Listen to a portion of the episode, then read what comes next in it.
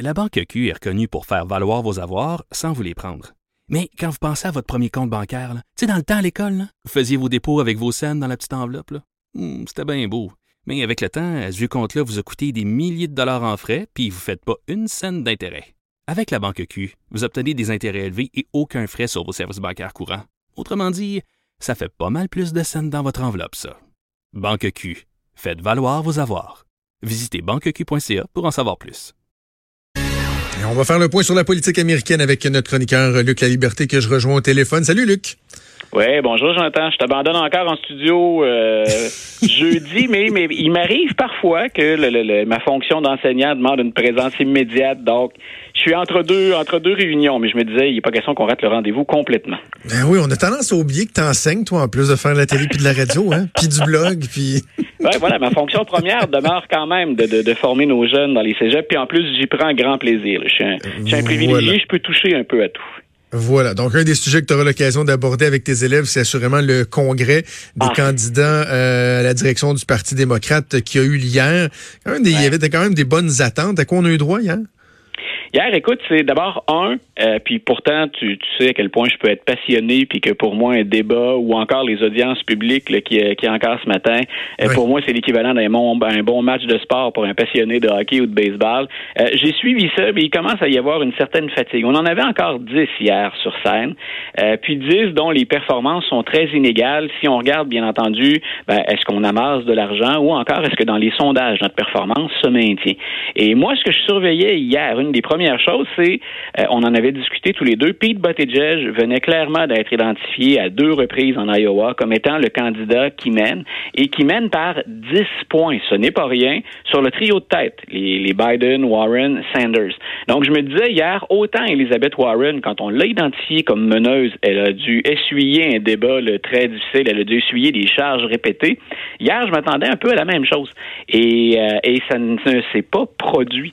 Donc, il n'y a, pas eu de véritable attaque contre M. Buttigieg. Une fois, un brin timide, c'est avec Tulsi Gabbard. Et, Tulsi Gabbard, ben, elle est déjà, elle, sur la voie de garage, si tu veux mon avis. Donc, elle elle fera peut-être pas la coupure pour le, sixième débat.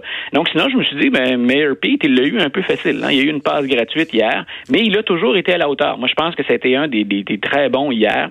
Si on cherche un candidat centriste, euh, M. Buttigieg a plein de choses à offrir. Maintenant, puis j'ai écrit justement là-dessus ce matin, est-ce que le fait qu'il soit homosexuel et marié, c'est quelque chose avec lequel l'ensemble de la population américaine est prête à vivre suffisamment pour le choisir comme candidat, mais se ranger derrière lui à la présidence ensuite, ben ça, c'est un sujet plat à aborder, mais ça demeure préoccupant dans son cas. Sinon, hier, si je suis un, démocrate, puis que je suis un démocrate qui se disait depuis un certain temps, euh, ben j'aime bien Mme Warren, M. Sanders, on le sait ce qu'il va dire, mais en même temps, ça nous semble pas très, très réaliste. Revenons sur le plancher des vaches. On n'a pas de machine à imprimer des sous, euh, puis on n'a pas de menu législatif facile parce qu'il y aura toujours des républicains contre nous, puis peut-être même majoritaires dans une des chambres. Si je suis ce type de démocrate, hier, j'étais content. Parce qu'hier, j'ai eu plus d'options au centre. Et ça venait moins de Joe Biden. M. Biden, il était encore une fois décevant hier. Si je suis un stratège ah qui a misé sur M. Biden, euh, je commence sérieusement à douter de, mon investissement, puis je vais regarder Bloomberg ou je vais regarder Deval Patrick. Les deux n'étaient pas là hier en passant. Donc, euh, mais je regarde les candidats plus au centre. Et, hier, ben, il y a Buttigieg, dont moi, je peux penser beaucoup de bien, mais lui reconnaître ce qu'on pourrait appeler en termes de golf un, handicap. Hier, il y a Amy Klobuchar qui s'est démarquée aussi. Mais c'est peut-être, dans son cas à elle, trop peu, trop tard. Madame Klobuchar, depuis le début, euh, elle représente la voix du centre. Elle répète à qui veut l'entendre. Je suis une candidate qui s'est fait élire, moi, dans un État qu'on appelle un État mauve, entre rouge et, bleu, le rouge républicain et le bleu démocrate. Euh, je sais comment gagner dans ces États-là. Vous êtes dans ma région quand vous parlez des swing states.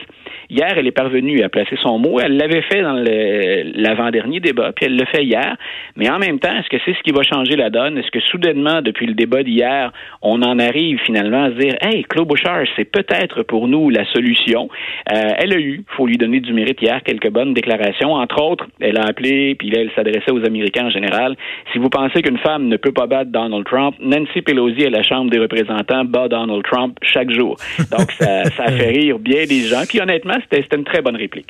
Mais sur, cette idée-là de, de candidats qui représentent des idées davantage vers le, centre, mais qui n'ont pas de, de, de, tirando comme tel.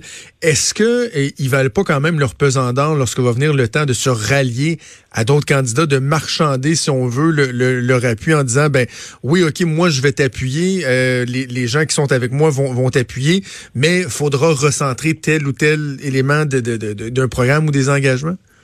Voilà. Puis hier, on sentait déjà ça un petit peu, le, rapprochement, c'est-à-dire que c'était clair. Puis le président, l'ancien président Obama s'était exprimé clairement là-dessus. Il avait dit, euh, quelque part, la cible, c'est Donald Trump. vous pouvez bien tenter de vous démarquer, puis dans certains cas, sortir les, couteaux pour ferrailler solide, euh, mais l'adversaire, c'est Donald Trump. Et, hier, on sentait déjà un petit peu plus d'unité, puis on sentait que M. Trump, c'était la cible avant de s'en prendre à ceux qui étaient avec nous sur la scène. Et c'est ce que tu viens de dire, ce qui, moi, me fait privilégier. Si jamais les démocrates disent, on risque le coup du côté des progressistes, moi, j'espère qu'on n'ira pas vers Bernie Sanders si on est un démocrate et qu'on souhaite gagner, qu'on va plutôt aller vers Elizabeth Warren. Les rapprochements entre Mme Warren et les candidats plus centristes sont possibles et présenter un visage uni, je pense que c'est possible. M. Sanders, euh, il y a beaucoup de gens qui lui en veulent encore pour la campagne 2016. Il y a beaucoup de gens qui lui reprochent de ne pas être un vrai démocrate, de défendre d'abord son mouvement et ses intérêts. Ils peuvent être très nobles, les intérêts, puis on peut au Québec les partager. Mais si on pense à la victoire stratégiquement des démocrates, moi, je pense pas que M. Sanders, ce soit le bon candidat.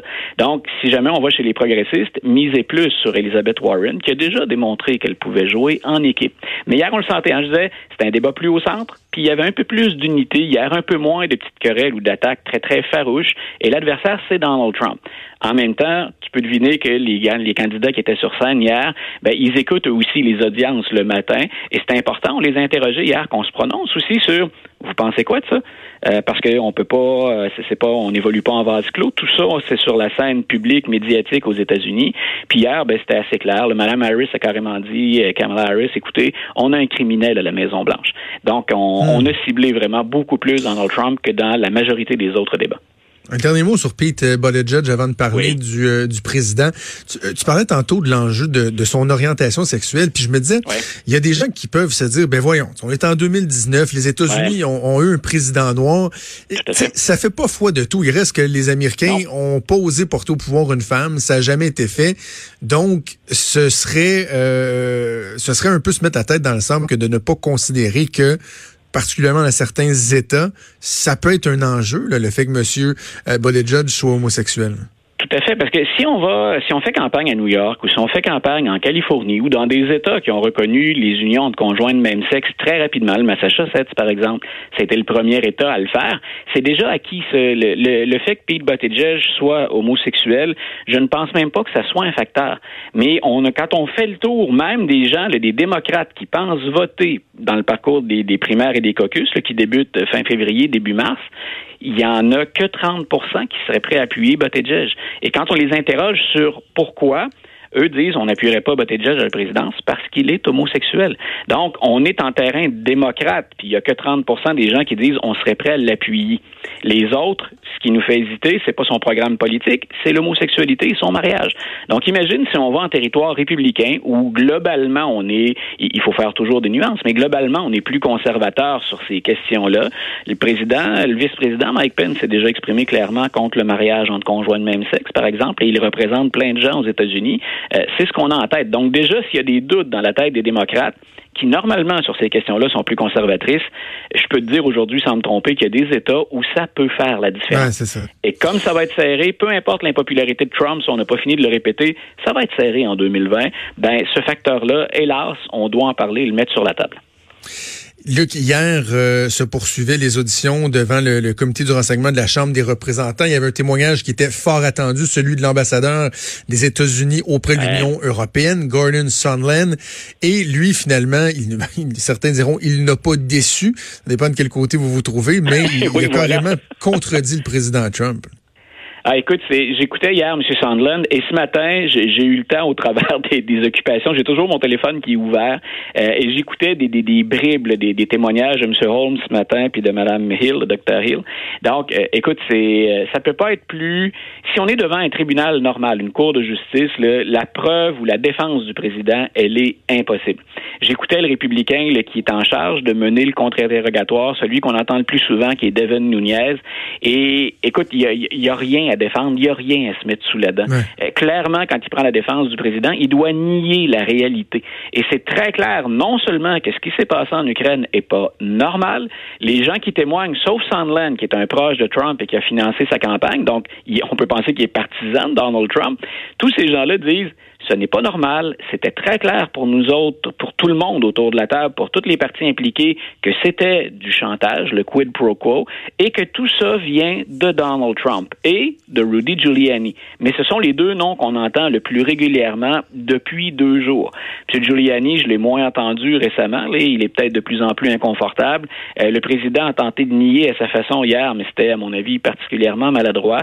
Donc, dans ma tête, la cause, elle est déjà entendue on va accuser Donald Trump. Ensuite, ben selon votre parce que la ligne partisane joue beaucoup, dans, chez les électeurs et chez les élus, ben on peut toujours chercher à protéger Donald Trump. Mais c'est très clair que ce qu'on pensait que Donald Trump avait fait, ben c'est ce qu'on raconte, puis on le dit avec énormément de clarté et de précision depuis deux jours.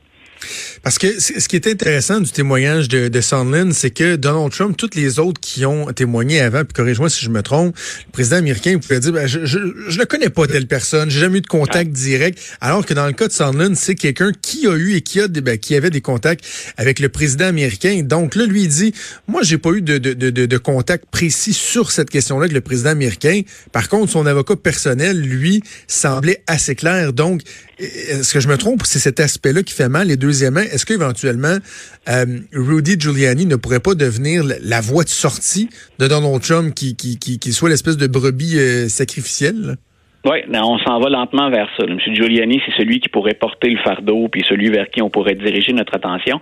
Mais hier aussi, Jonathan, quand tu dis on n'a pas discuté, il l'a pas entendu de la, bouche de Donald Trump, il raconte hier un épisode, pour ceux qui s'intéressent un peu à la diplomatie ou aux affaires du monde, on a décrit hier, et c'est Sandland qui le décrit, puis Mme Hill ou M. Holmes ce matin validait ça mot pour mot. Il parle, dans, il est dans un restaurant en Ukraine, Sandland, avec son téléphone personnel donc sur une ligne non sécurisée, il appelle le président des États-Unis directement pour aborder des questions sensibles. Et imagine les diplomates qui sont autour de la table. On ne se parle ou on entre en contact entre nous qu'avec des lignes sécurisées. Et là, il y a l'ambassadeur des États-Unis à l'Union européenne qui échange avec le président américain. Tout le monde peut entendre la conversation parce que Donald Trump parle particulièrement fort et Sandland tient son téléphone loin de sa tête sur une ligne pas sécurisée. Et on enquête, les gens oublient ça aussi, on enquête actuellement sur ces appels-là parce que les Russes auraient carrément le contenu de la conversation. On est capable de hacker et d'entendre de, les conversations, euh, des conversations euh, de, qui, qui nécessitent habituellement un encadrement plus sécuritaire on facilite la vie de ceux qui souhaitent faire l'équivalent de l'écoute électronique ou de l'enregistrement d'appels et de renseignements confidentiels. Écoute, pour tous ceux qui euh, ont fait de la diplomatie ou qui se sont intéressés à ça, qui ont lu là-dessus, c'est absolument hallucinant. C'est un manque de professionnalisme, c'est de l'amateurisme de haut niveau. Hmm. Euh, c'est carrément irresponsable. Et j'écoutais M. Holmes ce matin, qui est ni républicain ni démocrate. il a servi tout le monde, peu importe l'allégeance pour qui euh, il a eu à travailler. il a dit, on lui a demandé pourquoi vous vous rappelez de la conversation? Il dit, ne serait-ce que ça. Il dit, j'ai jamais vu ça de toute ma carrière. Et ce sont tous des diplomates expérimentés. Et ce qu'on dit, c'est, on est vraiment dans un autre monde. Euh, ce sont des choses qui ne se font pas pour des raisons de sécurité les plus élémentaires.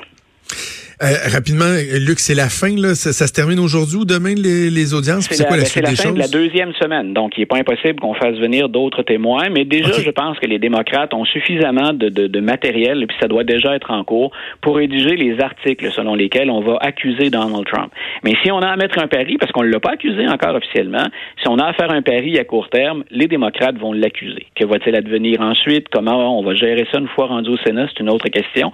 Mais préparez-vous à ça. Là. On a une bonne idée des articles qu'on va rédiger, selon lesquels, et il n'y en aura pas un seul, selon lesquels on va accuser Donald Trump. On va suivre ça ensemble au cours des prochaines semaines. Luc, on se reparle la semaine prochaine. Merci. Parfait. Bonne journée. Salut. Vous écoutez